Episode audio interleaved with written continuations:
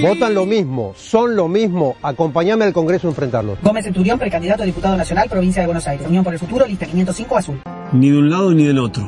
Del tuyo. Florencio Randazzo, Carolina Castro, precandidatos a diputados nacionales. Sergio Ripoll, precandidato a concejal. Mauro Paganini, precandidato a consejero escolar. Sadi Gelos, un diputado para la región de Coronel Rosales. Para terminar con la grieta, vota Frente Vamos con Vos.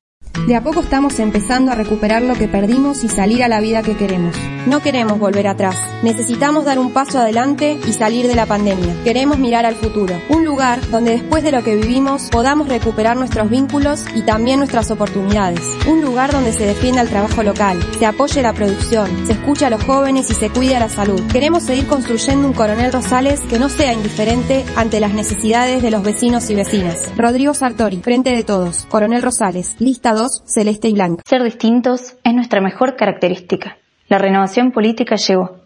Date la oportunidad de acompañar a la verdadera alternativa local, la que está construyendo un nuevo vínculo con todos los ciudadanos, gestionando por y para Coronel Rosales. Hicimos, no vamos a hacer. Vota lista 258. Gabriel Arce, Mariana Mesa. Somos Copeo, somos Rosales. Voy a cambiar Este 12 de septiembre, ponete la 10. Natalia Suárez, concejal. Tú descansa tranquilo. Capacidad de trabajo, honestidad y por sobre todo, lealtad. Vos la conocés. Todo será distinto, ya lo verás. Natalia Suárez, concejal. Votá lista 10, frente de todos. Lo voy a hacer Descargate nuestra aplicación. Encontranos como Atrapados en la Radio. Celular 2932 44 99 87. Un espacio para tu música. Una radio para vos. Para vos. Estás en Atrapados en la Radio www.atrapadosenlaradio.com Prepárate, que ya comienza el siguiente programa. Pueden robarte el corazón, cagarte a tiros en morón, pueden lavarte la cabeza por nada. La escuela nunca me enseñó que al mundo lo han partido en dos, mientras los sueños se desangran por nada pero el amor es más fuerte. Pero el amor es más fuerte. Pero el amor es más fuerte. ¿Qué tal? Muy, pero muy buenas tardes a todos ustedes. Estamos aquí en la radio, estamos en la radio online. Bueno, después de la programación musical que tuvimos que eh, improvisar aquí en la radio. Nosotros seguíamos saliendo al aire a través de nuestro sistema eh, de internet, podemos salir al aire. Pero hubo un corte de luz general en toda la región, tanto en Bahía Blanca, en la zona, y esto fue por la transportadora, o sea, quien provee de la energía a las distintas localidades.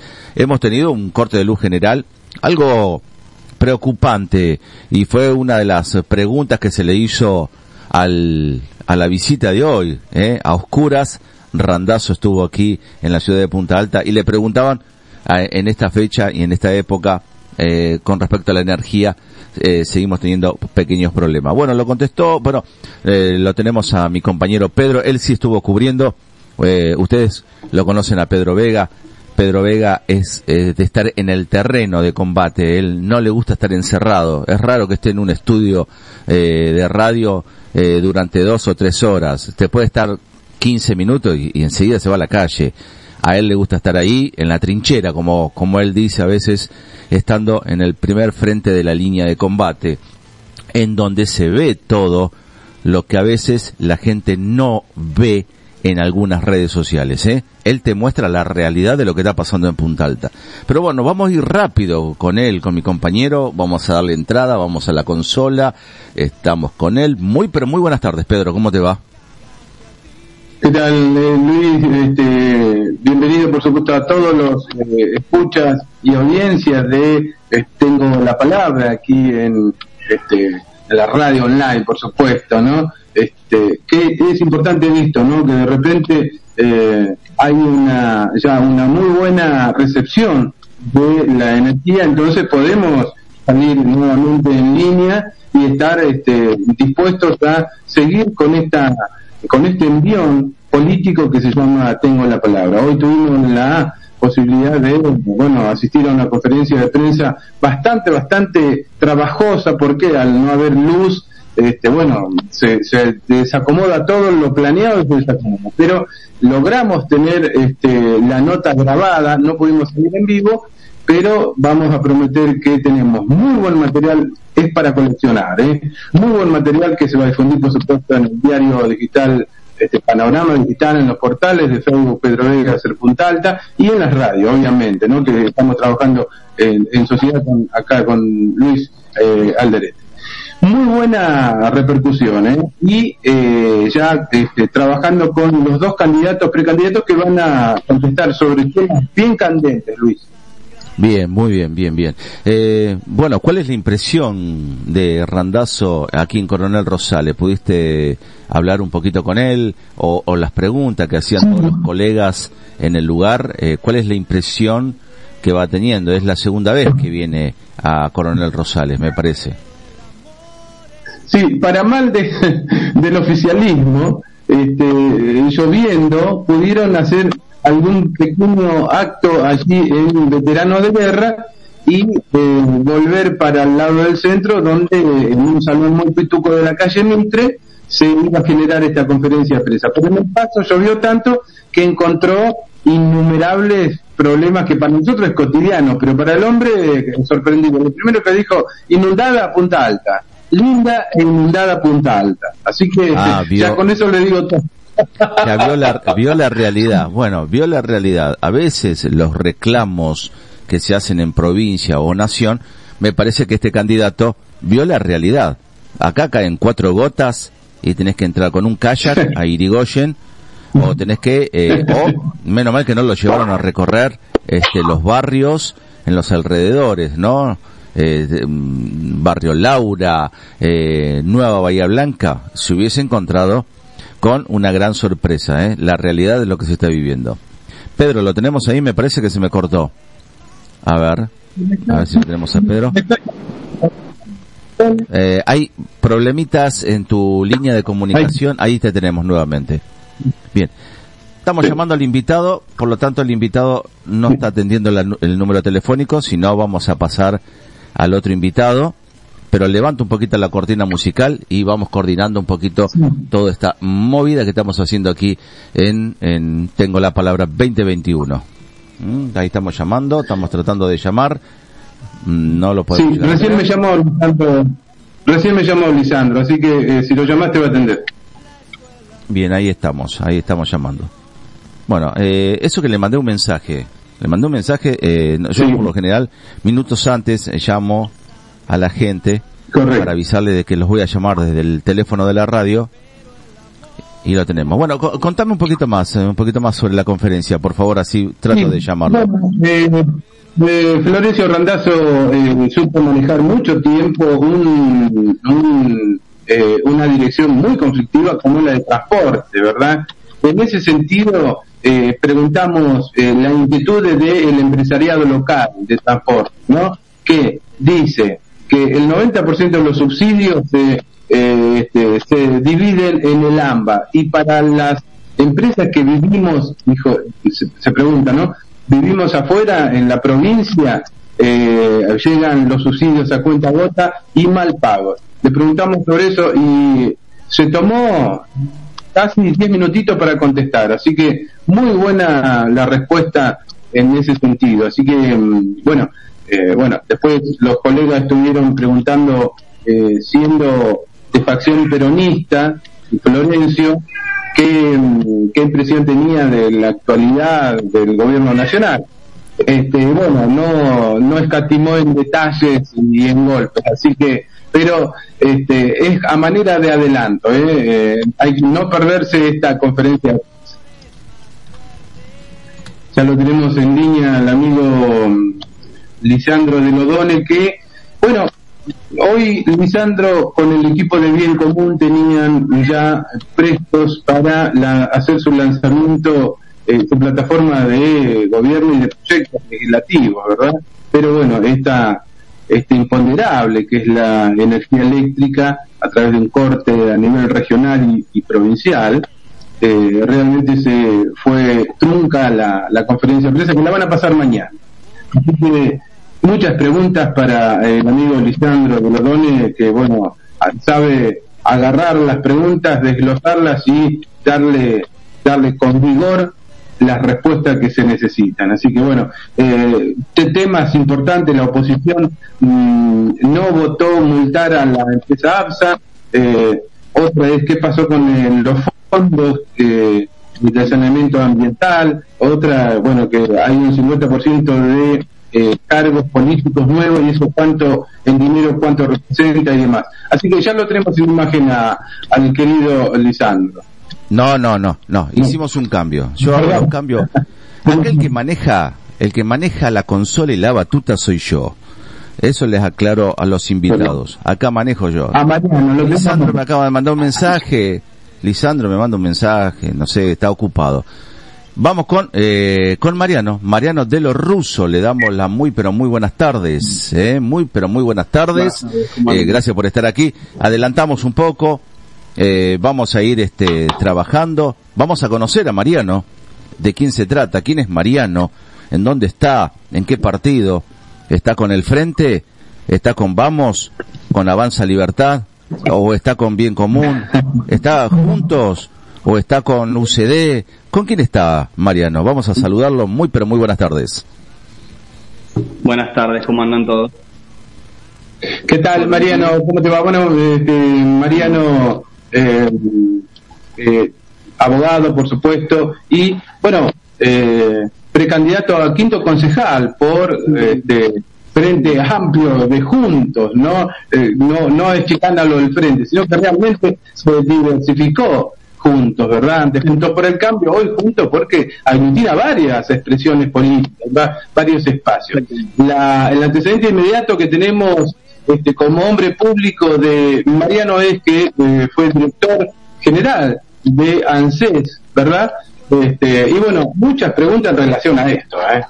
¿Sí? Eh, vamos a aprovecharle para que la gente también recuerde algunos, algunas gestiones y pueda tener cierta comparación con lo que está ocurriendo en la actualidad.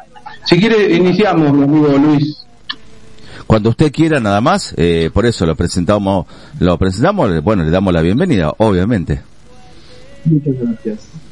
Muchas gracias. Bien, eh, eh, Mariano, bueno, lo primero que debemos hacer mención es que dentro de su gestión, cuando estuvo allí en, en había servicios disponibles de información y demás allí en diferentes localidades como en Calderón, Bajondo. ¿Y esto hoy acontece o dejó de existir ese servicio? En realidad eh, estamos en, una época de pandemia, eh, creería que no se está no se está realizando. Lo que pasa son dos gestiones diferentes, dos direcciones diferentes. Nosotros es muy vertical lo que se hace en ANSES, eh, yo lo, se llamaba, el proyecto se llama Footprint, la huella, dejar una huella. La idea era acercarnos nosotros a la gente en distritos largos, digamos, como acá, como, como Rosales, para que no se tengan que venir desde Pehuenco, Villaria, después de Calderón, eh, Bajondo, hasta el centro de Punta Alta. Esa era la idea. Eh, hoy por hoy, como un montón de trámites se hacen por internet, creo que no se están haciendo los, lo que se llamaba punto de contacto en una época, nosotros llamábamos footprint, creería que no se está haciendo. Pero hay unas modalidades, por lo que tengo entendido, que se hacen muchos trámites por, por internet. Bueno, este, hay lugares allí en estas, en estas localidades mencionadas que no hay servicio todavía y que de a poco se va incorporando. Así que es lo mismo. Generalmente lo que se hace es, al ser, vuelvo a decir vertical, son directivas que vienen de, o tenemos que pedir nosotros, pero no es que somos autónomos para, para poder tomar decisiones. Esto generalmente viene de arriba y son programas que, bajan la dirección desde, desde Capital. En este caso, la gerenta regional de, de esta zona está en Mar del Plata. Bien, Mariano, eh, estás en, en esta lista este, y aparentemente las intenciones, los sondeos están dando que eh, son serían cinco los concejales que ingresan a este, a este Consejo Deliberante rosaleño. Imagino que en la mesa chica no solo se habla de tu, de tu, de tu pasado dentro de, este, de ANSES, sino eh, qué proyectos este, se están abarcando en esta mesa chica de estos nuevos concejales que van a ingresar. Bien, en realidad, desde el con- hay que explicar por ahí lo que es el consejo. Claro. Nosotros lo que hacemos es un nexo, en este caso un nexo con la municipalidad. Nuestros proyectos van muy atados a la gestión de Mariano. Ese es el está encaminado, digamos. Eh, no hay que dejar, de- por ahí uno pasa el tiempo y se olvida de las obras que hizo Mariano, que se hizo desde la municipalidad. Nosotros, nuestro trabajo principal es escuchar al vecino y todas las inquietudes que tengan, llevarla al Ejecutivo para que ellos puedan plasmar esa necesidad que tiene la gente. Es muy difícil, o sea, es mucho más fácil ser en ese sentido oposición, porque cosa que ves, siempre falta algo, más allá de que se trabaje. Se está trabajando muy bien en estos años de gestión, pero siempre hay, desde baches, agua, APSA, ¿no? cloacas, el asfalto, eh, cositas que faltan, pero nosotros que nos atamos es necesidades que vemos, comunicamos al Ejecutivo, el Ejecutivo es el que gestiona estas obras. Sí, sí, claro, sí, sí. Bueno, uno puede entender que el, el legislativo genera proyectos de ordenanza, de resoluciones, de decreto, para que el ejecutivo pueda justamente ejecutar, ¿no? Que por eso, digamos, eh, más allá de lo, lo que me hace mención en el sentido de, bueno, APSA, los temas más salientes, digamos, ¿no? Hay otros temas que, que bueno, que son paralelos, ¿no? Como por ejemplo, eh, el vínculo que, es, que, que está bastante dañado entre el gremio, sí, los trabajadores municipales y el ejecutivo. ¿Qué lectura tenés, Mariano, en relación a esto?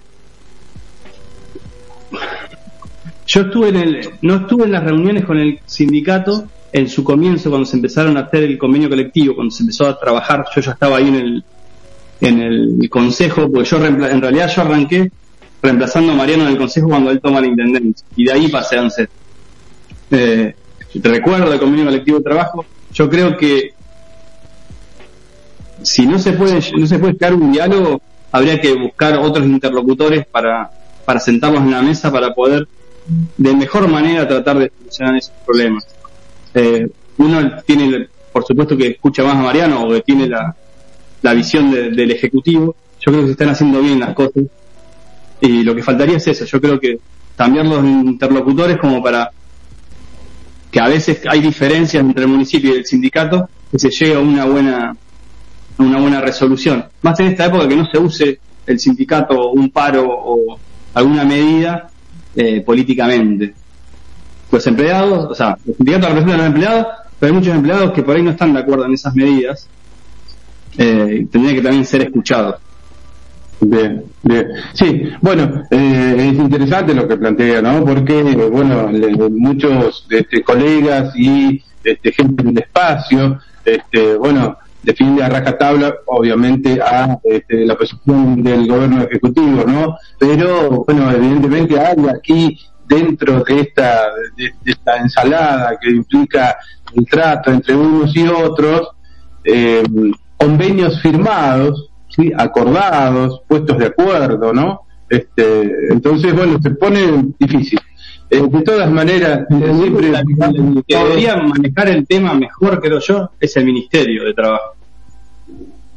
Pero ya es una entidad provincial que yo creo que es la equivocada, la que no pone las ganas que tendría que poner el ímpetu para poder solucionar el tema.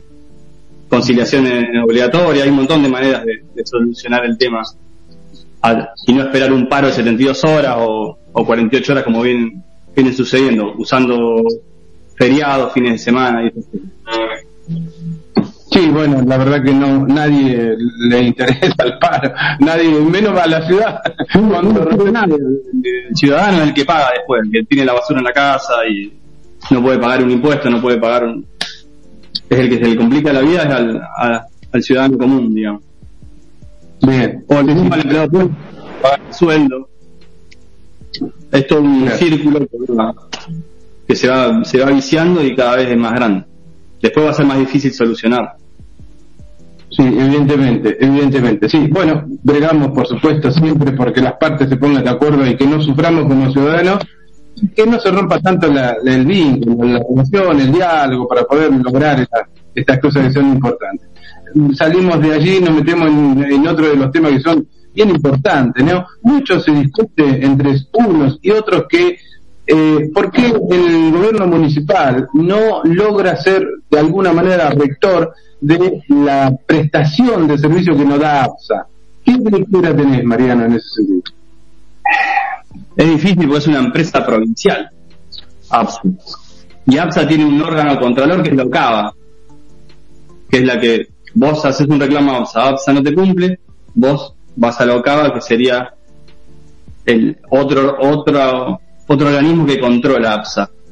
Eh, es difícil, lo están haciendo. El otro día fuimos a, a Barrio Laura y juntamos firmas para desde el municipio hacer un reclamo que esté apoyado con los vecinos. A veces la gente no llama. Yo me acuerdo cuando yo estábamos, en- estamos hablando de cuando Mariano estaba en el consejo con Abigail, que teníamos a juntar, que teníamos a juntar firmas porque a veces la gente no reclama. Vos llamabas a APSA, che, hay 200 reclamos de, problemas de APSA. Y APSA te decía, mira, yo tengo 5 cinco reclamos, voy por el reclamo 25 en el año. A veces la gente no llama y no reclama. Entonces, si la gente no reclama a APSA, no te parece el numerito de reclamo, entonces para la provincia está todo bien. Más allá que en los medios salga y, los vecinos se quejen. Si alguien tiene un problema, tiene que hacer el reclamo. Si APSA no responde, el reclamo ya se que también se genera un número de, de reclamos. Así que cuanto más gente haya y, lo podamos laburar en equipo, eh, va a ser mejor. Ahora, eh, se ha visto el año pasado, digamos, antes, un poquito más atrás, eh, eh, a, personarse unas 10, 20 personas en las oficinas de allí de APSA y eh, no fueron atendidos, se les dejaron notas y, bueno, varias reuniones de estas. Cierto es que no más de esa cantidad de personas, como se decir, de repente no es representativo, no se puede tener razón, pero sí los vecinos están haciendo ciertos reclamos. Pero la, en, en realidad la cuestión es por qué de repente las obras quedan sujetas a otros tipos de contralores y demás, pero eh, no oficia eh, no oficia de garante la- el ejecutivo en este sentido de que las obras por lo menos se hagan regularmente bien, Mariano. No, obvio, obvio que cuando hay obras, el municipio puede poner a alguien para que controle.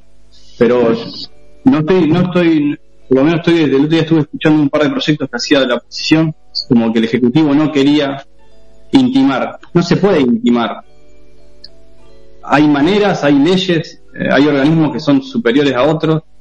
No podemos hacer una- un ejemplo, hacer un amparo desde la municipalidad, porque ahí juntarse un grupo de vecinos, en particular, iniciar, estamos hablando de, de diferentes maneras, ¿está? Políticamente es muy difícil, tenemos otra camiseta puesta, el municipio y, la provincia.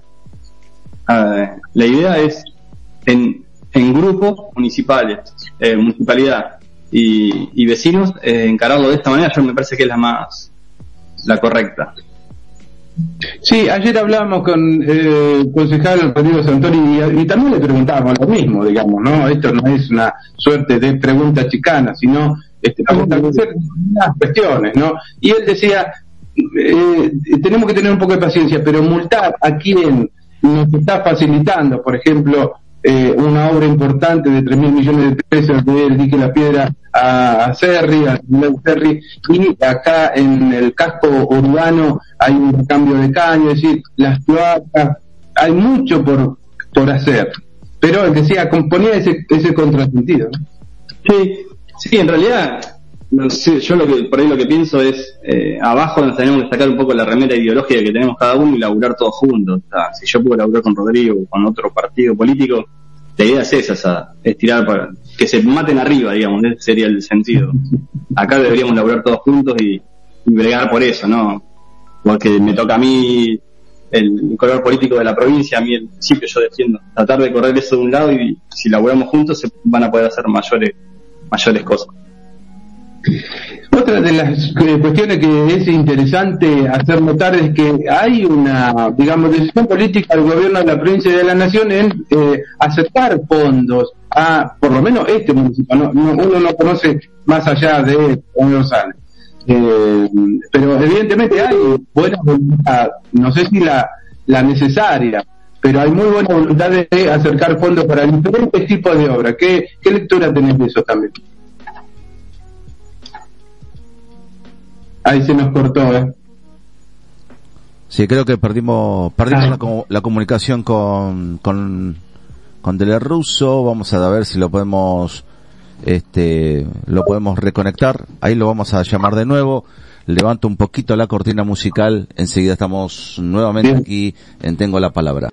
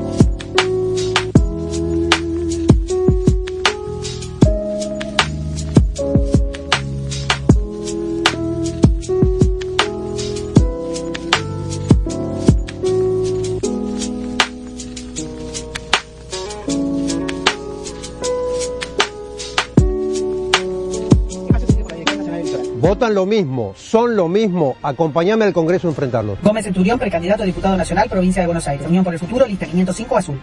Ni de un lado ni del otro.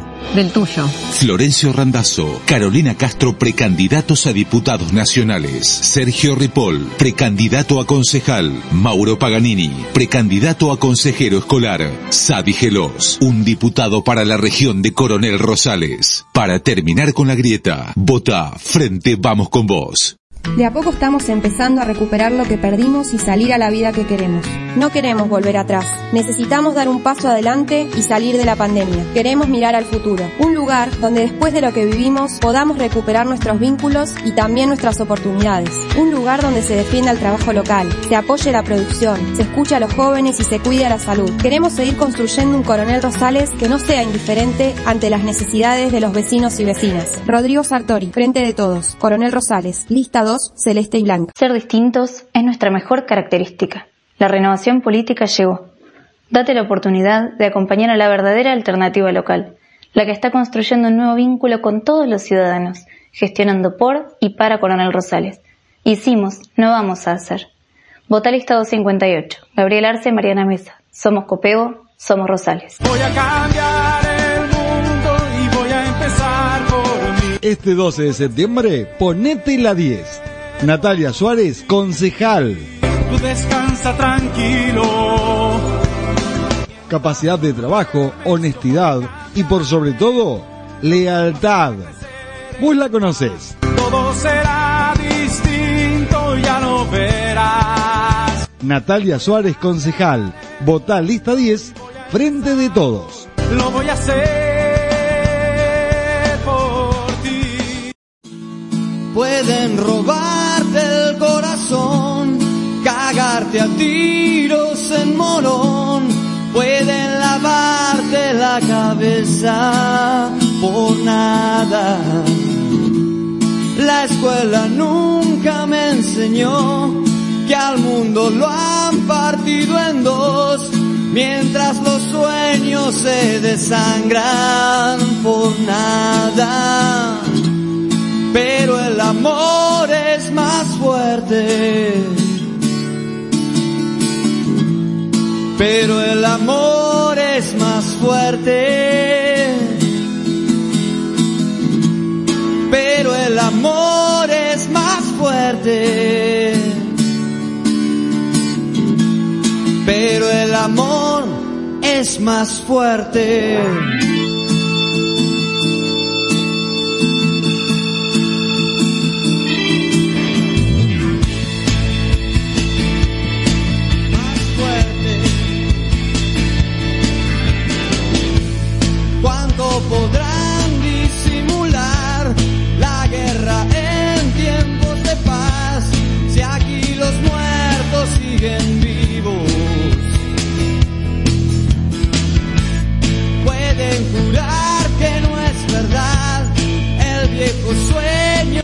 Bien, retomamos eh, comunicaciones. Bueno, eh, hemos perdido a Mariano, eh, a Dele Russo lo hemos perdido.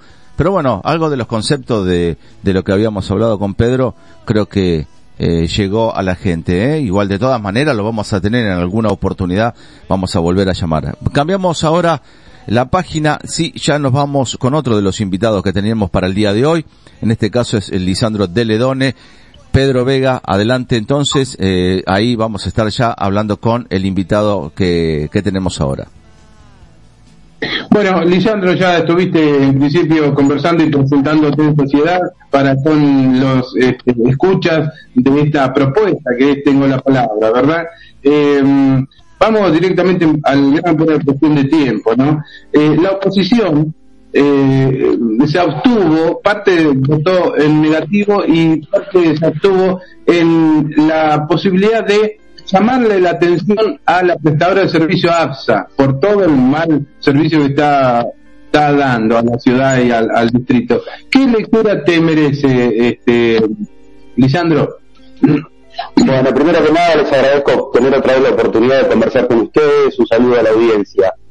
La lectura que hacemos no es muy positiva porque en realidad no había demasiados argumentos para eh, obstaculizar una medida que creo que era beneficiosa para todos los vecinos, ¿no? La otra vez conversamos un poquitito sobre este ítem del tema obra, de lo que tiene que ver con APSA en particular. Estamos recorriendo toda la ciudad, eh, no solo que hay obras inconclusas, sino que hay muchas obras por hacer, eh, hay pérdida de agua por todos lados, hay conexiones clandestinas por todos lados, eh, bueno, todo lo que ya el vecino conoce. Eh, nosotros planteamos ese proyecto con la eh, imperiosa necesidad de poner en primer lugar al vecino más que nada y tratar de eh, que una vez por todas, ¿no? Empresas que tienen contratos firmados para prestar determinadas prestaciones cumplan y se ajusten a lo pactado. No entendemos, si yo te tengo que decir en lo particular o de lo que es nuestro pensamiento como espacio político, no logramos entender eh, la negativa por un lado en uno de los bloques y la abstención por el otro. Eh, no es la primera vez que nosotros, eh, de alguna manera, ante alguna iniciativa o alguna propuesta, recibimos de parte de los otros bloques ese tipo de respuestas, pero eh, escuché por ahí que alguno que otro argumentaban de que no había elementos demasiado técnicos, legales, como para poder llegar a, a multarlo, pero eh, a ver, para que la audiencia entienda, desde el momento en que nosotros ele- ele- elevamos o elaboramos antes de elevar una propuesta para multar una empresa, es porque tenemos, tenemos todo el estudio técnico, legal, jurídico, previo hecho. O sea, no vamos a salir de la nada a inventar, che, multemos a APSA eh, para que cumpla. ¿Se entiende lo que digo? O sea, no es, si ese es el argumento, bueno, me parece demasiado infantil. Eh, entiendo yo una opinión muy personal y particular que tiene que ver con una cuestión meramente político-electoral. Eh, insisto, no solo con el tema APSA, con muchos otros proyectos y propuestas eh, que han salido del seno de bien común, eh, estos bloques este, se han manejado de la misma manera, eh, oponiéndose directamente o absteniéndose como para no acompañarnos en el voto. Eh, Lisandro, sí, bueno, hay otros temas que son bien importantes, ¿no? Porque, bueno, se habla de números, bueno, hay una este, partida a nivel nación eh, para saneamiento ambiental, ¿no? Esto uno hace foco en el basurero abierto, quiere decir, para decirlo a lo gaucho y como en el barrio, ¿no? contanos un poco cuál es ese monto, ¿sí? Y para qué se utilizó, porque imagino que han hecho un estudio, tienen conclusiones. A ver, arranco respondiéndote la última parte de tu pregunta. No sabemos todavía en qué se utilizó. Eh, arranco otra vez. Eh, eso es un poquito lo que motivó el otro día eh, una convocatoria que hicimos de ahí de ese basural, así lo abierto que tenemos. Sí te puedo responder ahora con mucho más argumentos técnicos la otra parte de tu pregunta, que es la primera. Hay una ley provincial, que es la 13163, que establece, que es del gobierno de la provincia, sancionada hace muchos años y promulgada hace muchos años, que establece que el gobierno provincial va a coparticipar de un fondo para saneamiento ambiental en los municipios. Nosotros todo el análisis que hacemos, porque también quiero que la audiencia entienda que no salimos a tratar de arrojar luz eh, en cuestiones este, de finanzas eh, sin analizar el proyecto, o sea, nosotros tenemos acceso a esa información y hemos analizado detenidamente el proyecto. Del 2016 al 2021, que es el periodo que nosotros analizamos, ¿no? Presupuesto del 2016 al 2021, que es cuando usted toma el gobierno a nivel local, eh, nos encontramos que esa suma, que tengo que reconocer, va siendo emitida en forma dosificada, asciende al valor de 14 millones de pesos. Ahora, ¿qué es lo importante de esto? Que yo el otro día por ahí no lo explacé y usted me da la oportunidad y lo voy a, lo voy a hacer ahora. Eh, vamos a suponer que en algún momento la alícuota que se bajó en concepto de fondo eh, para saneamiento ambiental fueron 6 millones de pesos. 5 millones de pesos, vamos a ponerle. No es lo mismo 5 millones de pesos ahora que 5 millones de pesos cuatro años atrás. ¿Me explico? Eso también es, un agravante a, esta situación, ¿no? Que yo la, la, incluyo en este análisis. ¿Por qué? Porque los primeros cuatro años de gobierno de este intendente fueron cuatro años de gobierno con el mismo color, político que a nivel nacional y provincial. Entonces, cuando yo escucho ahora que con motivo de estas elecciones se empiezan a preocupar en querer hacer determinadas obras o quieren poner el acento en algún ítem como el basural o algo, que hace mucho tiempo que está así, es poco creíble. Nosotros desde el análisis del presupuesto salimos sí a eh, poner en evidencia el número. Repito, no sabemos en qué se gastó, sí sabemos por presupuesto el gobierno de la provincia, en lo que va del periodo 2016 al 2021, ha emitido para ese fondo de saneamiento ambiental una suma que asciende a los 14 millones de pesos. Estamos esperando respuestas. Vuelvo a lo mismo, ¿eh? En esta cuestión de esta hegemonía ¿no? mayoritaria que tienen dentro del Consejo Deliberante, también se hace difícil muchas veces acceder a la información. Hacemos pedidos de informe de un montón de cosas. Y bueno, eh, no solo eso, sino que además discrecionalmente se reserva ciertos poderes este, absolutos del intendente para sí o, facultades absolutas para sí que, su propio bloque de concejales le ha aprobado y le ha votado en un momento. Así que este, es bastante discrecional la cuestión. Eh, Lisandro, eh, se habla en la mesa chica de cuál sería la, alternativa a este, digamos, lo abierto. ¿Hay algún proyecto? Bueno, eh, tienen acompañando un ingeniero, alguien que, bueno, entiende. El otro, justamente, mira, justamente el otro día me acompañaron a mí Matías Mesa, que es también eh, precandidato, y, y Dante Mario Giulietti. Y los dos abordaron dos cuestiones, yo te voy a hacer un resumen porque no es la parte técnica mía, pero como para que la audiencia comprenda. Desde lo estrictamente económico, laboral, este basural generaría la posibilidad, si realmente tomáramos cartas en el asunto, de desarrollar todo un circuito de una economía circular y poder eh, atacar otro ítem que es preocupante en el distrito, que es el tema de la, parte, de la, de la falta de trabajo o de la, o de la escasez de trabajo que hay. Matías citaba el otro día ejemplos de municipios que están muy cerquita de aquí, ¿no es cierto? Que están eh, alrededor de lo que tiene que ver con el eh, procesamiento de los residuos sólidos urbanos, la configuración de los residuos sólidos urbanos la distribución y demás, generando eh, mano de obra. están municipios vecinos están explotando en el buen sentido a partir del recurso de, residuos más de una tonelada, tonelada y media anualmente. De manera que eh, eso nos, nos permitiría atacar, si tomásemos cartas en el asunto, con respecto a este tema del de basura de cielo abierto, resolver otro ítem preocupante que es el tema del trabajo. Después de lo estrictamente ambiental, que a nosotros como espacio político es algo que nos preocupa eh, muchísimo. Dante Giulietti lo explicaba con mucha claridad. El tema del residuo ahí depositado, cuando llueve, la filtración, eh, esa filtración, ¿no? que obviamente es un contaminante eh, los napas. Eh, claro, termina contaminando la napa, explicaba él, cuando se hacen las quemas con los vientos, libera eh, una sustancia química que, que, es altamente cancerígena, de manera que eh, no es una cuestión menor el tema del basural ese. Es más, hay gente que viviendo, yo eh, lo tenía que impactado porque uno pasa, yo trabajo en Montermoso, la otra vez les conté, paso muy seguido por ahí, veo a las mures, lo que, la imagen que también damos, ¿no es cierto? Pero eh, me metí el otro día un poquito adentro y tenemos gente, tenemos vecinos viviendo dentro del basural. Tal vez parte de esta audiencia que los está escuchando diariamente a ustedes no lo sabe. Y, son vecinos, no sé si me entienden, ¿no? Eh, estamos este, ajenos, eh, insensibles por ahí desde lo político a cuestiones como estas. Bien, eh, convengamos, usted vio esto ahora, ¿verdad? Usted vio esto ahora de las familias viviendo en el basural. No, no, no, lo, lo supe, lo vi, lo remarco ahora. Y, y, nunca hicieron nada, nadie hizo nada con respecto a esas familias. O sea, eh, yo lo que veo que esto es un, yo lo que veo que es un discurso lindo, bonito, eh, opositor, pero no vemos soluciones nunca de nadie, pero de nadie vemos. Es muy lindo el discurso que damos. Muy lindo nosotros, eh, cuando salimos a hablar, Luis, perdón, perdón. Muy lindo cuando salimos a hablar, muy lindo cuando salimos a decir familia, familia, pero nadie hace nada. O sea, salimos con artículos, salimos con un, con un discurso, un discurso que la gente ya está cansada. A ver, ¿qué hacemos con esas familias? Hay que sacar esas familias y ponerlas en un lugar donde corresponden. No es un lugar para ir a vivir. Claro, vos, vos entendés, si te referías a nosotros en particular como espacio político, hemos A todos. un montón Me de refiero a todos. como- no como nombro, no Claro. nombro a nadie. Rom- nombro todo. Nombro a Bien Común, Claro. nombro a Juntos, nombro al Frente, nombro al GEN, nombro a todo el mundo, eh. Todos hicieron la vista gorda durante tantos años, vecinalismo, IBR, todos hicieron la vista gorda. Nadie movió un dedo por Claro. sacar esa familia de ahí. Yo te voy a hablar de lo que tiene que ver con mi espacio, que es un poco lo que más puedo llegar a conocer, ¿no es cierto?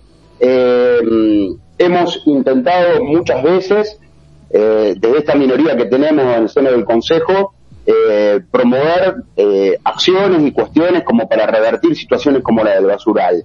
Es más, yo recién mencionaba no solo esta cuestión técnica de esta ley de coparticipación, hay una ordenanza que tiene valor de ley en el municipio, que no es de nuestra autoría, pero que nosotros acompañamos, que habla, por ejemplo, de residuo cero. Yo lo mencioné también la otra vez esto. Entonces, eh, no me compete a mí por ahí darte esa respuesta. Coincido con tu forma de razonarlo, pero créeme que lo que ha faltado ahí es gestión del Ejecutivo, y no de Es lo esto en que- particular. Si vos te vas mucho tiempo atrás, tal vez también de los ejecutivos anteriores.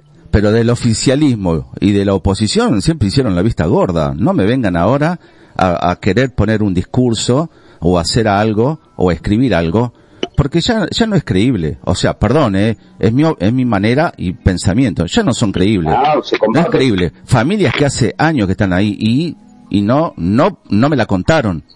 En mi época de gestión gremial fuimos a buscar ahí y nos pusieron 1500 trabas y no sé, uno que vivía ahí me dijo, y yo estoy bien acá.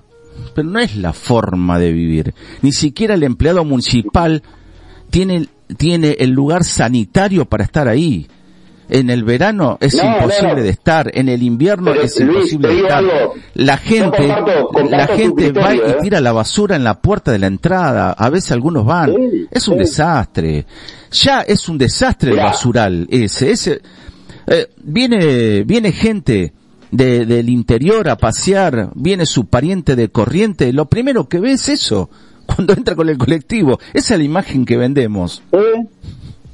Sí, sí, mira, yo concuerdo totalmente, es más, pero te iba a agregar algo para que también tomemos, to- tomemos dimensión por ahí de la desidia, que, que, que- a ver, voy a hablar de mí, como les contaba el otro día, que me, que me sumé en este recorrido político y que, que estoy como nunca recorriendo el distrito de punta a punta. Esa realidad que hemos marcado el basural y que coincido con familias viviendo en condiciones que son paupérrimas, sí, condiciones en otros barrios de la ciudad, ¿eh? Y no creamos que esa es la única realidad, la del basural y de esa familia No, que no, A- no, Los no. invito a, a recorrer otros barrios y nos encontramos con, las con, la- con las mismas carencias, nos Bien, encontramos ahí- con la misma falta de Otro lugar, otro lugar y mi compañero se lo va a contar. Mi compañero días atrás fue a un festival del Día del Niño, eh, por allá atrás, al tres mil y pico. La imagen que vi, a mí se, a mí me parecía que estaba en Haití, no sé si era el Congo, donde fue a filmar, no sé si estamos en Coronel Rosales, es una ciudad que tiene un potencial económico cada 30 días. No estamos hablando de La Matanza, ni de Morón, ni Ciudadela. Estamos en Coronel Rosales. Y no puede ser, con todo el amor que han hecho esos chicos, no importa el espacio ni la bandera que hizo el Día del Niño, la alegría de esos chicos, chicos que están allá en el fondo, que están olvidados, que ahora, ahora todos, todos salen con la boletita a repartir, a decir estamos en los barrios recorriendo están buscando un voto. Chicos, trabajemos, dejemos el papelito de lado, dejemos el papelito, perdón, eh, termino y te dejo hablar. Dejemos el papelito del lado, dejemos la publicidad, dejemos de lado esos papelitos porque no nos lleva a nada. 2021 en Coronel Rosales y todavía estamos viendo eh, las imágenes que yo vi de mi compañero Pedro, casas de chapa, casas, ranchitos de chapa. ¿eh? Bueno, y la es felicidad, algo- es algo, la eh, felicidad que tenían esos chicos era grandísimo y nadie más apareció. Ahora el Día del Niño en el Parque San Martín, arriba de 700.000 personas, un poco más, pero ahí nadie se acercó. Todos fueron al Parque San Martín a llevar papelitos. Todos andaban en el Parque San Martín llevando nosotros? boletita. Era una romería. Parecía 11 o Constitución en pleno verano. Pero ahí nadie fue. Mirá, nosotros vuelvo a lo mismo, eh, por una cuestión ética también, no voy a hablar de otro espacio, voy a hablar de lo que me compete, del espacio en el que estoy. Eh, nosotros andamos por esos lugares que vos marcás todo el año. Yo me sumo ahora y el vecino nos reconoce. Pero te vuelvo a plantear lo mismo. Se hace muy difícil desde nuestro espacio a veces querer articular herramientas desde el Consejo, desde el seno del Consejo cuando somos minoría. Se hace muy, pero muy difícil, créemelo, para que la gente entienda que a veces no es mala voluntad o no es hacer la vista gorda, sino que por eso nosotros vemos tanto hincapié en esto de cortar boletos y demás. Eh, yo puedo dar garantía de que el espacio político en el que estoy recorre esos lugares año a año. Y muchas veces hacemos cosas y, que y, lo, y lo digo también y digo sin que tomen estado público, porque no nos parece que es una manera de hacer política. Eh, yo te mencionaba esos lugares para que el vecino entienda que eh, vive la misma situación y la misma problemática que esta gente que estábamos hablando del basural. Como en muchos puntos de la ciudad, yo por zona de Bahía Blanca hablando con vecinos de Nueva Bahía Blanca y viven las mismas realidades y viven las mismas carencias. Pero también, a ver, vos hablabas hoy algo, ah, ah, deslizaste algo ahí que, que, que eh, tiene un trasfondo que a mí me importa y ahí va- vamos a coincidir de, de que cómo puede ser, dijiste algo así, que la gente se acostumbre o se resigna a eso, ¿no? Bueno, nosotros intentamos cambiar eso con aquel proyecto que yo les conté la otra vez de reconversión de planes sociales, para activar pymes locales y demás, buscamos justamente esa cuestión, ¿no? Tratar de eh, em, remediar dar un paliativo a, esos vecinos, ¿no? Que están sin ningún elemento en la mano, sin un arma concreta como para poder empe- empezar a tener eh, en forma gradual una inserción a un empleo formal, a un, a- un empleo mucho más digno, ¿verdad? Presentamos ese proyecto y también sufrimos lo mismo que sufrimos con el tema de- del proyecto de multar a APSA. Eh, nos tiran para atrás. Entonces, eh, yo quiero, yo te entiendo, Luis, coincido, ¿eh?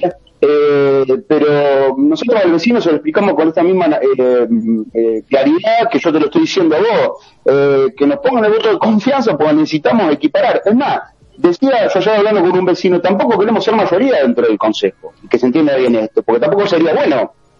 O sea, lo que buscamos es que realmente haya una ecuanimidad en el seno como para que cuestiones como estas, que a nosotros nos preocupan muchísimo, igual que a vos, igual que a Pedro, igual que a muchos de los oyentes, puedan tomar forma a través de herramientas concretas. Y eso, eh, lamentablemente, en este escenario eh, del Consejo Deliberante se hace muy difícil. Ahora bien, cuando este bloque oficialista intenta aprobar algo, en lo cual tienen interés, créanme que se secciona rapidísimo, consiguen las mociones de una manera muy rápida, pero bueno, tienen mayoría. Eh, estamos en democracia, lamentablemente el sistema eh, es así, no tenemos forma de, de, modificarlo y la única manera que tenemos de, de lograr mejores resultados es seguir recorriendo el distrito, seguir convenciendo al vecino de que tenemos una propuesta, una alternativa que está mucho más apuntada a lo local y a tratar de resolver esas situaciones que lo, que, lo están este, atravesando y, y con una eh, eh, foto mucho más equitativa dentro del Consejo, con eh, los colores políticos mucho más repartidos, créeme que, que se le van a poder dar herramientas mucho más este, reales y visibles a esas necesidades. Se hace, se hace difícil, créeme Luis que se hace muy difícil de esta manera. Yo vamos mucho con los vecinos. Eh, a veces te digo la verdad, en la recorrida uno viene cargado porque eh, incluso viste que hay en este dicho que, que, es muy popular entre nosotros, uno a veces se queja de lleno realmente, ¿no? Eh, y hay gente con, con, con, con, necesidades que tienen que resolver el día a día. Bueno, nosotros estamos al lado de esa gente. Eh, y muchas veces, te digo la verdad, sabemos que en zonas como esa ni siquiera este, eh, obtenemos un, gran caudal de votos, pero así todo, el año se está yendo, todo el año se está tratando de prestar el oído y a partir de esas este, charlas y esas conversaciones surgen las inquietudes que muchas veces se convierten en propuestas, en proyectos concretos que nosotros planteamos en el seno del Consejo. Después digo lo mismo, ¿no? Eh, en esta hegemonía mayoritaria del oficialismo se hace muy difícil. Pedro, todo tuyo. Sí, bueno, eh, un poco saliendo sobre de este tema y pasando a lo, que es la incorporación de nuevos de, la planta política, digamos, ¿no? Este, bueno, se han creado un montón de, subdirecciones, secretarías. Esto genera, bueno, obviamente un, un estado este, acuñador de, empleo eh, temporario pero también genera un desfasaje de dinero importante, ¿no? Un poco lo que ustedes, ustedes iban aclarando dentro de esta plataforma de bien común, que uno puede entender que puede esbozar soluciones, pero la verdad es que el Ejecutivo va a decidir si este proyecto es viable o no, digamos, de repente nos duele, yo lo entiendo, la verdad que entiendo a los políticos, lo que dice eh, Luis tiene razón, porque por ahí totalmente la camiseta triunfalista y decimos un montón de cosas. Pero la verdad es que cada rato tenemos que estar diciendo si el Ejecutivo nos permite los proyectos, se van a lograr, si no, no. ¿No? En ese sentido, queríamos eh, preguntarte sobre eso, ¿no? ¿Qué cantidad de nuevos políticos hay dentro de la, de la, de la planta de, de Rosales? ¿no? Mirá, pasamos de tener 24 a 36, un 50% más de cargos políticos en seis años de gobierno, ¿no? Que eh, desde el análisis del presupuesto que nosotros hicimos también arroja una suma de 20 eh, millones de pesos. No, eh, es, tremendo eso. Ahora bien, también muchas veces dicen, che, pero ustedes salieron, ustedes aprobaron el presupuesto. Sí, pero digan la, digan la verdad completa. Nosotros acompañamos muchas veces los presupuestos, pero lo que no dicen ellos que muchas veces con excepciones a determinadas cuestiones. Se me viene, por ejemplo, el tema de cuando se plantean obras de pavimentación, ¿no? Con números importantes. Eh, ustedes lo acompañaron, sí, sí, sí, pero por ejemplo en lo que tiene que ver con repavimentación y demás, acompañamos todas las obras, pero planteamos excepciones en la medida en que esas obras no eh, se conviertan o no se repercutan en un costo al vecino. Eso, por ejemplo, no lo salen a decir. Nosotros estamos defendiendo el, bolsillo del vecino. Con respecto a lo que vos planteás de los cargos políticos, es, dramático no solo el número. Yo el otro día contaba cuando hablamos de ese tema, eh, cómo está impactando lo que tiene que ver con la desjerarquización del empleo. Se crearon eh, jefaturas, o sea, tenemos por ejemplo en el cementerio un cargo político que es el jefe de cementerio, que lo digo así dice llanamente, o sea, está cobrando un sueldo para organizar la cuadrilla del cementerio presentado el escritorio en el municipio. Es un cargo político que estamos pagándolo todos nosotros con el tributo. O sea, ¿dónde se vio? Cargos que antes eran concursados, y ahí está lo de la desjerarquización del empleado. Tenemos empleados con muchos años trabajando en la municipalidad, que todavía no son de planta. Y tenemos empleados con cargos políticos que hace dos años, tres años, están ocupando una secretaría y están este, efectivizados. Me tocó la médula. Me tocó la médula. Me tocó la médula porque es cierto, hay gente que tiene años en el municipio, tiene la capacitación, tienen estudios, hay muchos que tienen, eh, han estudiado afuera con sus carreras y no hay concursos, no hay concursos por la parte política. Ahí se me fue de Ledone, se me está desconectando. Me va a dejar, me va a dejar con las ganas de preguntar.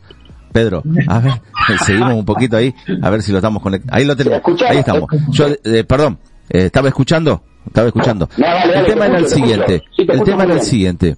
Eh, gente que tiene capacitación, eh, gente que tiene experiencia, gente que tiene estudio. Hay empleados municipales que tienen estudios, estudios terciarios y algunos estudios universitarios y los dejan de lado. Parece ser que ser empleado municipal o trabajador municipal parece ser mala palabra para la gente. Es mala palabra para la gente. Y lamentablemente, lo que no se dan cuenta, ustedes que son políticos, ustedes pasan cada cuatro años y el municipio es de todos los empleados y no son de ustedes los políticos, porque ustedes están de paso, nada más. Ese es el mensaje que yo dejo. ¿A dónde está el, el, el, la forma, sí? Espero que usted cuando llegue reconozca al empleado municipal. No que hoy me diga algo, porque esto queda grabado. Obvio que lo voy a tener, el archivo los condena, lo voy a tener grabado. Totalmente. Pero obviamente que yo quiero, ¿sí? Porque así es lo que está sucediendo. Están cargos políticos, ponen gente que no tiene ni idea. Vamos, vamos a lo que es eh, recursos humanos. No leyó nunca el convenio mm. colectivo de trabajo. No leyó nunca la ley municipal. Nunca leyó la ley eh, de personal o el reglamento del personal. Pero sí salió a castigar a empleados municipales, a sacar horas y derechos que tenían los trabajadores.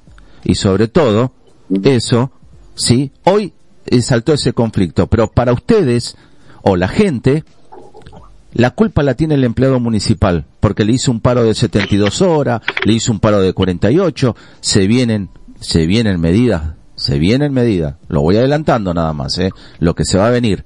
Mira Luis, nosotros eh, como espacio político tenemos una, postura con respecto a esto de los empleados. Nosotros, eh, primero que no, no, no politizamos los paros, ¿eh?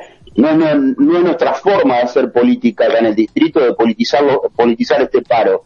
Nosotros reconocemos al empleado, por eso queremos poner luz sobre esto. Estamos en contra de la desjerarquización del empleado o del no reconocimiento a esos empleados que están jerarquizados pero que están tapados por cargos políticos en los puestos superiores en la escala, ¿no es cierto? Y te digo más, y te digo más. Eh, eh, hay un convenio colectivo firmado por este intendente eh, para estos municipales que son vecinos nuestros. Entonces, para nosotros la, la, la cuestión reviste demasiado análisis. Hay que pagar lo que se prometió que hay que pagarles. Y otra cosa que sí coincido con vos que se ha hecho muy mal desde los políticos es estigmatizarlo. No es nuestro caso, ¿eh? Nosotros como bien común tenemos bien en claro cómo es la cuestión del empleo municipal y por eso salimos a hablar de esto y por eso detallamos el otro día como por ejemplo se cambiaron cinco coordinadores por 10, 12 jefaturas, que son eh, puestos políticos de planta encima, de planta, que lo estamos pagando todos nosotros. Vuelvo a reiterar, eh, 20 millones de pesos en un año nada más, ¿eh? Solamente en el 2021 esos cargos políticos creados por este gobierno oficialista generaron, no generaron a todos nosotros, como decimos, un costo de 20 millones de pesos. No lo escucho hablar a ninguno de eso. Bueno, eh, hay cargos, hubo cargos políticos hubo cargos políticos que hoy son planta, eh, planta, planta permanente ya para el municipio. Entraron como cargo político, ¿eh? entraron, no tenían ni idea en el área que están, porque no tenían ni idea. Y me hago responsable y me hago cargo de lo que digo porque lo sé bien. Pero no da ya para dar el nombre y el apellido porque ya están, ya están. ¿Quién los va a mover ahora? Ya son planta, ya son planta permanente. Y en el lugar que están, no tienen ni idea de lo que están haciendo. Peor todavía. Entonces, es poner a alguien en un lugar, ocupando un lugar, no sabe hacer nada, no tiene ni idea, no se hace cargo de nada, ¿sí? Y no quiero seguir, no la quiero seguir, pero bueno, todos los cargos, todos los, todos los cargos políticos pasan. Y ahora hay un cargo político, ¿sí? Comunicacional, que el año que viene, ya lo dije, le aposté a mi compañero un asado completo para, para toda la familia, son dos familias que tenemos, así que no es mucho, va a pagar un asado que en junio del año que viene pasa a planta permanente y nadie dice nada. Y bueno, a ver, nosotros, a mí, a mí no me sorprendería nada lo de eh, el aumento de cargos políticos, porque ya te digo, es un ítem que nos preocupa. He analizado el presupuesto con, con, con los chicos del equipo y yo mismo me he sorprendido de esto, ¿no? Que después tuvimos que eh, sintetizarlo para comunicárselo a la comunidad y a todos los vecinos. Eh, mira, ¿qué imagen tengo yo en lo personal, volviendo un poco a esto y, y- evocar cómo funcionó el municipio siempre? Yo tengo 48 años, eh, estoy grande, eh, así que viví muchas cosas acá eh, en, en la ciudad y en el distrito. Yo tengo el recuerdo de un municipio limpio, de un municipio, tengo el, tengo el recuerdo de estar jugando en la pelota a la calle y pasaba la máquina barredora, pasaba. El otro día hablaba con un vecino, no la ve. Porque también, si nos ponemos a analizar el ítem de estado de los vehículos, ¿cómo está la flota de los vehículos del municipio? También hicimos un pedido de informe nosotros. A ustedes le dieron la respuesta, nosotros no. No sabemos en qué estado están. ¿Mm? Bueno, Eh, ese, perdón, ese informe, ese informe, y lo voy a reconocer, ese informe salió a través de un video de Pedro Vega, porque nadie fue a ver. Como Pedro le gusta estar ahí entre las chatarras y él le gusta recorrer, él fue y encontró la nota justa que nadie quiere ver. Ahora, todos se colgaron, se- todos se colgaron de ese video. Y después salió en el Consejo Deliberante, salieron a decir que, era, que no era real. Ah, claro. Pedro Vega está filmando para Hollywood la última película de Mad Max. Vamos, por favor. Hiciste una puesta en escena, Todo el mundo pasa, todo el mundo pasa por Avenida Colón. Todo el mundo viene por Humberto, da la vuelta y todos, eso se ve. Se ve eso.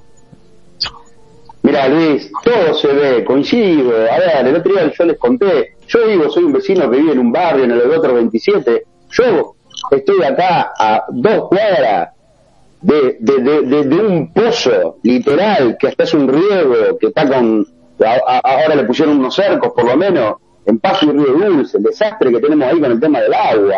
Eh, todo se ve, acá todo lo vemos. Pero vuelvo a lo mismo y ahí coincido con lo que, con lo que Pedro eh, recién decía, ¿no?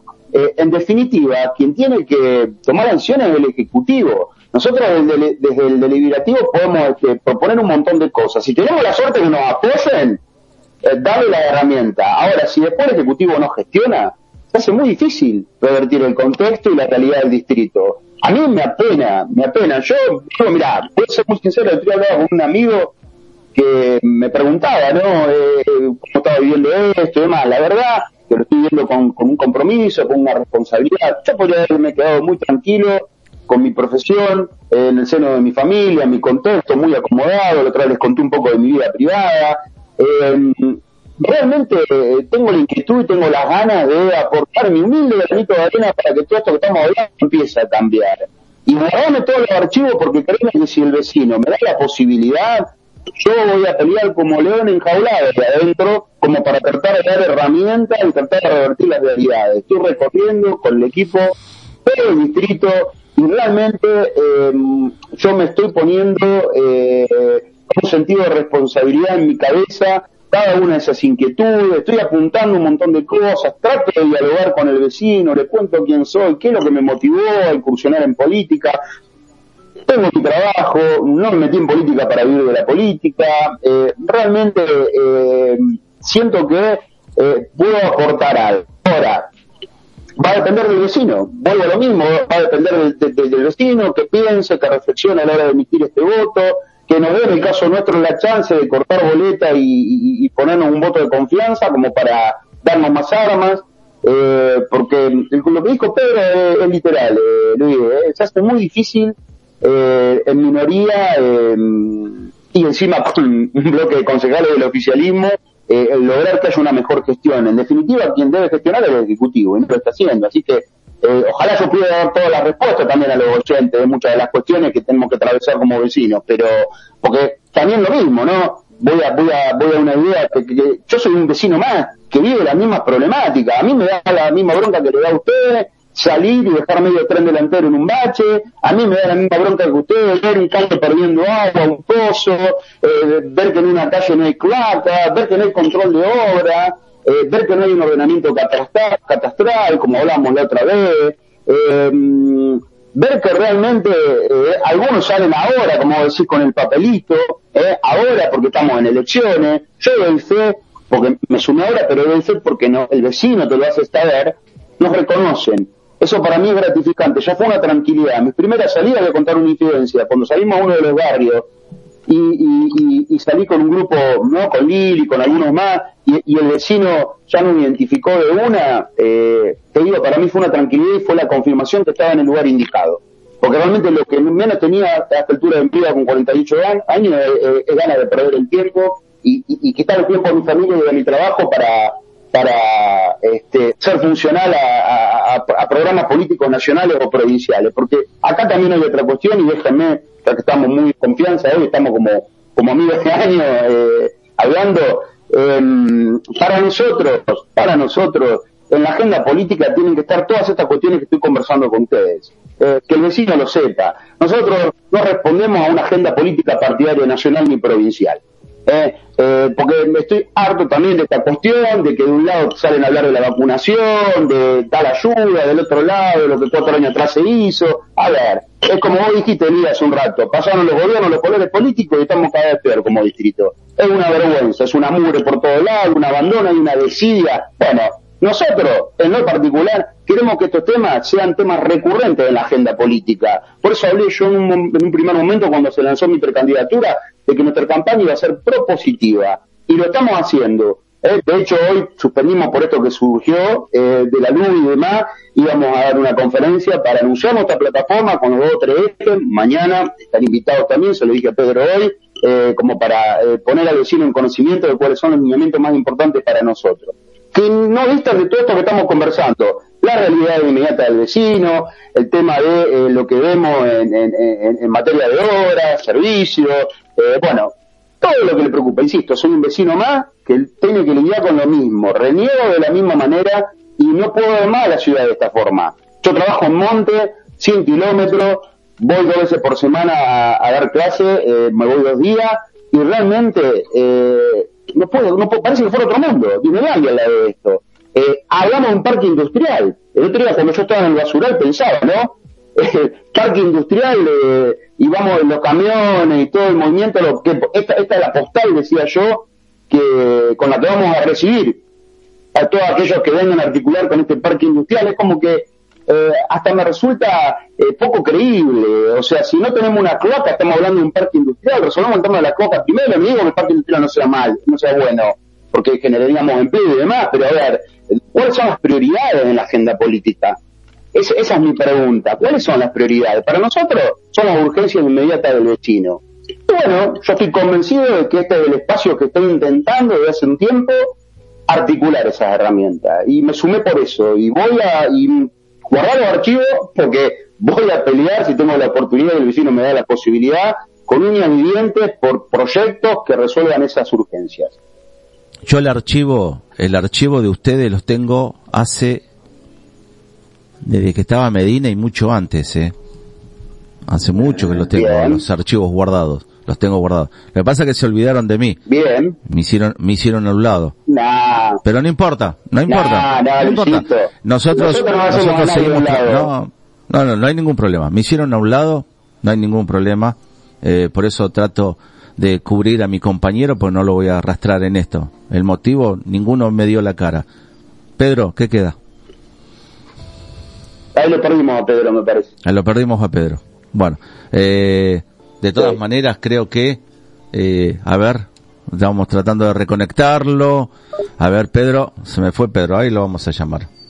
Bueno, ¿qué, para este 12, cuál es el mensaje que le dejas a los rosaliños? Creo que te, te, lo resumo en lo que veníamos conversando en esta última parte, Luis, es que en boleta por esta lista 809 verde, que mm, no se olviden de esta idea, que nosotros estamos concentrados en lo local, le damos la oportunidad y la libertad de votar a quien quieran a nivel nacional o provincial, pero que mm, a la hora de emitir su voto a nivel local este, hagan el corte de boleta, nos pongan un voto de confianza, que insisto, eh, va a ser la única manera de revertir esta realidad, no es una hegemonía que no ha conducido a nada dentro del Consejo con este oficialismo. Bueno, eh, le- lo hemos perdido a Pedro, puede ser que hemos perdido la comunicación, puede ser que haya tenido un problemita de internet, viste, este, con el corte de luz de hoy, una, una situación, mira, fíjate vos, tan chiquito, tan chiquito, un corte de luz 2021 y seguimos teniendo problemas. Después calles inundadas, Increíble. para colmo, eh, llegó uno de los candidatos, eh, Randazo, y vio la realidad de Rosales con dos gotas de aguas que cayeron en la ciudad. Entonces, eso es lo que está, hay, eso hay que mostrarlo también para que se vea ahí realmente. ¿Mm? Totalmente. Bueno, eh, se dio la oportunidad, ahí lo vio y se dieron cuenta. Espero que eso también llegue a provincia, que llegue a nación y que realmente se vea la situación. ¿Eh? ¿Cómo está? Pedro, ¿lo tenemos ahí? Ahí lo tenemos a Pedro. Sí, sí, acá estamos. Acá estamos, Luisito. Acá estamos, acá estamos. Bueno, eh, muy picante el programa, pero eh, eh, sincero, honesto y un programa realmente que eh, refleja las preguntas de la, de la sociedad. Así que, ¿no? Esto es importante. Decíamos, Lisandro, que un programa picante, pero picante porque evidentemente todo lo que voltamos es fruto de eh, mensajes, llamadas, este, hay mucha gente que cuenta un poco las situaciones que le toca vivir. Entonces, eh, se refleja cierta indignación y cierta incredulidad para el político. ¿Se entiende? Es decir, no es contra la persona, Totalmente. no es contra alguien en particular, sino a la figura del político acá tiene un rol fundamental. Entonces, el, el soberano se expresa. Y eh, parte de lo que expresa el soberano lo dijo Luis también, ¿no? Pero de todas maneras, acá en este Tengo la Palabra tenemos la posibilidad de llegar desde lo más sincero de nuestra capacidad a todos estos vecinos que buscan respuestas, mi amigo Lisandro. Totalmente, yo coincido, eh, vuelvo a mismo, eh, vos lo dijiste hoy, Pedro, hay un sistema en, en este juego democrático que, bueno, eh, eh, se respeta y nos tenemos que amoldar a eso, por eso apelamos a esto de cortar boleta y, nosotros esto se lo explicamos. Yo no estoy como primer eh, precandidato en, la lista de, mi espacio, me tomo el trabajo en la recorrida de explicarle al, vecino qué significa cortar boleta y de qué forma lo tiene que hacer y cómo impacta. Eh, no subestimo ningún vecino, me tomo el trabajo, 5, 10 minutos, lo que sea, o sea, tengo que repartir dos boletas menos, para charlar 10 minutos con un vecino lo hago, porque me parece mucho más fructífero, quiero que me vea, quiero que me conozca, le cuento mis inquietudes también, le cuento esto que recién decía, pero bueno, eh, es lo que vos decís, eh, el ciudadano se expresa, nosotros eh, aceptamos todas las expresiones, también aquellas que no estén en coincidencia con, nuestra manera de, de- de ver las cosas y, y somos respetuosos también de su voluntad a la hora de emitir su voto, nada más que bueno, apelamos a, a un voto pensado porque ya llevamos seis años de, de. Yo el otro día describí esta gestión con esa palabra y esa palabra lo dice todo, desidia, abandono total, por todos lados. Bueno, Lisandro, un abrazo y bueno, será para la próxima para seguir desarrollando tan apasionante. Bueno, les agradezco mucho, un abrazo grande a ambos, un saludo a toda la audiencia y como siempre les digo, a disposición. ¿eh? Bueno, muy bien, gracias. Un saludo entonces, Lisandro, muchísimas gracias. Este, espero que se acuerden de mí nada más. Este, cuando quieran me, me llaman, ¿eh? No me Sí, dejen de lado nada más, ¿eh? Eh, Está bien. Si no va Pedro. Pedro me cubre. Pedro me cubre. Eso no hay ningún problema. Chao, gente. Bien, vamos, cortecito publicitario y enseguida volvemos y cerramos con Pedro. Votan lo mismo, son lo mismo. Acompáñame al Congreso a enfrentarlos. Gómez Centurión, precandidato a diputado nacional, provincia de Buenos Aires. Unión por el Futuro, lista 505 azul. Ni de un lado ni del otro. Del tuyo. Florencio Randazzo, Carolina Castro, precandidatos a diputados nacionales. Sergio Ripoll, precandidato a concejal. Mauro Paganini, precandidato a consejero escolar. Sadi Gelos, un diputado para la región de Coronel Rosales. Para terminar con la grieta, vota Frente Vamos con Vos. De a poco estamos empezando a recuperar lo que perdimos y salir a la vida que queremos. No queremos volver atrás. Necesitamos dar un paso adelante y salir de la pandemia. Queremos mirar al futuro. Un lugar donde después de lo que vivimos podamos recuperar nuestros vínculos y también nuestras oportunidades. Un lugar donde se defienda el trabajo local, se apoye la producción, se escucha a los jóvenes y se cuide a la salud. Queremos seguir construyendo un Coronel Rosales que no sea indiferente ante las necesidades de los vecinos y vecinas. Rodrigo Sartori, Frente de Todos, Coronel Rosales, lista 2, celeste y blanca. Ser distintos es nuestra mejor característica. La renovación política llegó. Date la oportunidad de acompañar a la verdadera alternativa local, la que está construyendo un nuevo vínculo con todos los ciudadanos, gestionando por y para Coronel Rosales. Hicimos, no vamos a hacer. Vota listado 58. Gabriel Arce, Mariana Mesa. Somos Copeo, somos Rosales. Voy a cambiar el mundo y voy a empezar por mí. Este 12 de septiembre, ponete la 10. Natalia Suárez, concejal. Tú descansa tranquilo. Capacidad de trabajo, honestidad y por sobre todo, lealtad. Vos la conocés. Todo será distinto, ya lo verás. Natalia Suárez, concejal. Votá lista 10, frente de todos. Lo voy a hacer por ti. Pueden robarte el corazón, cagarte a tiros en morón, pueden lavarte la cabeza por nada.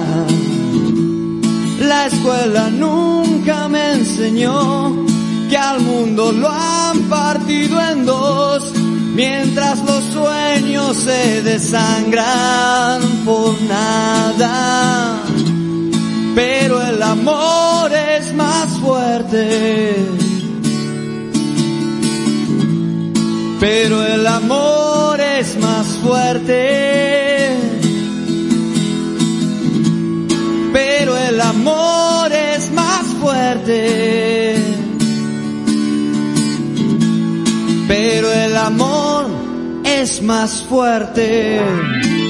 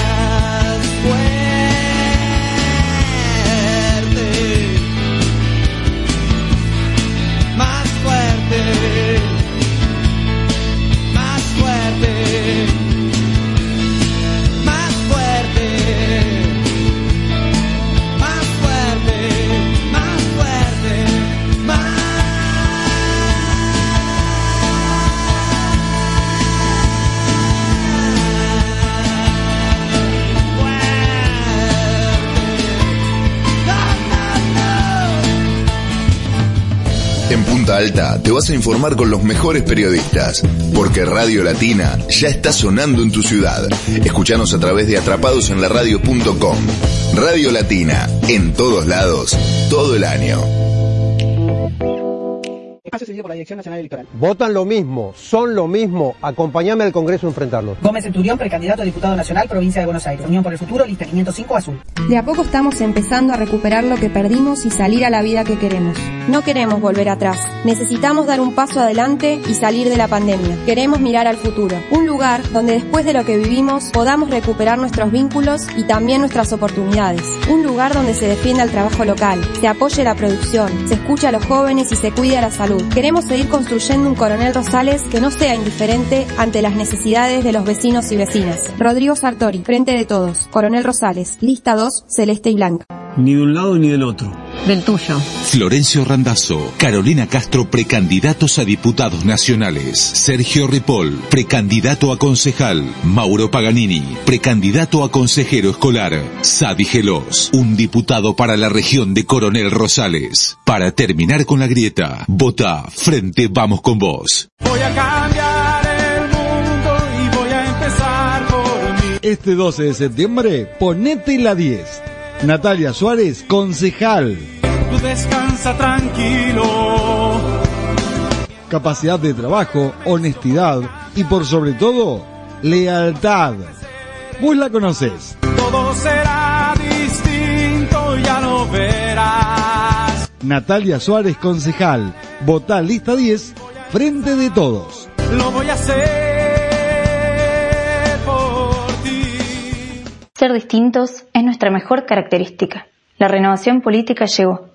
Date la oportunidad de acompañar a la verdadera alternativa local, la que está construyendo un nuevo vínculo con todos los ciudadanos, gestionando por y para Coronel Rosales. Hicimos, no vamos a hacer. Vota lista 258. Gabriel Arce, Mariana Mesa. Somos Copeo, somos Rosales.